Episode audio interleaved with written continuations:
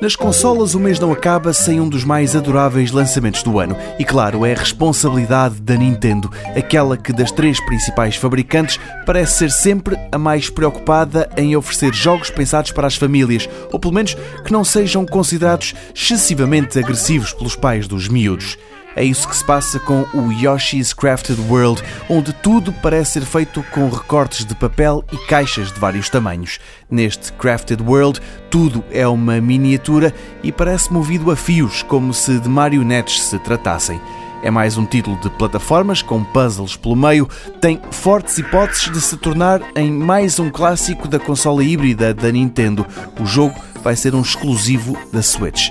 Mas para daqui a duas semanas, a Nintendo promete outro tipo de novidades, estas ligadas ao Labo, os brinquedos feitos de cartão que podem interagir com a consola Switch.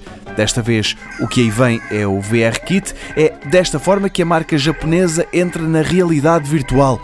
O pacote vai incluir seis novos Toy-Cons e dezenas de jogos. O mais básico destes Toy-Cons é o VR Goggles, um visor de realidade virtual. Mas há mais. O câmara, que diz a Nintendo permite navegar debaixo d'água ou dentro de uma casa, o Elephant, o Bird, o Blaster e o Wind Pedal. A meio de abril saberemos mais.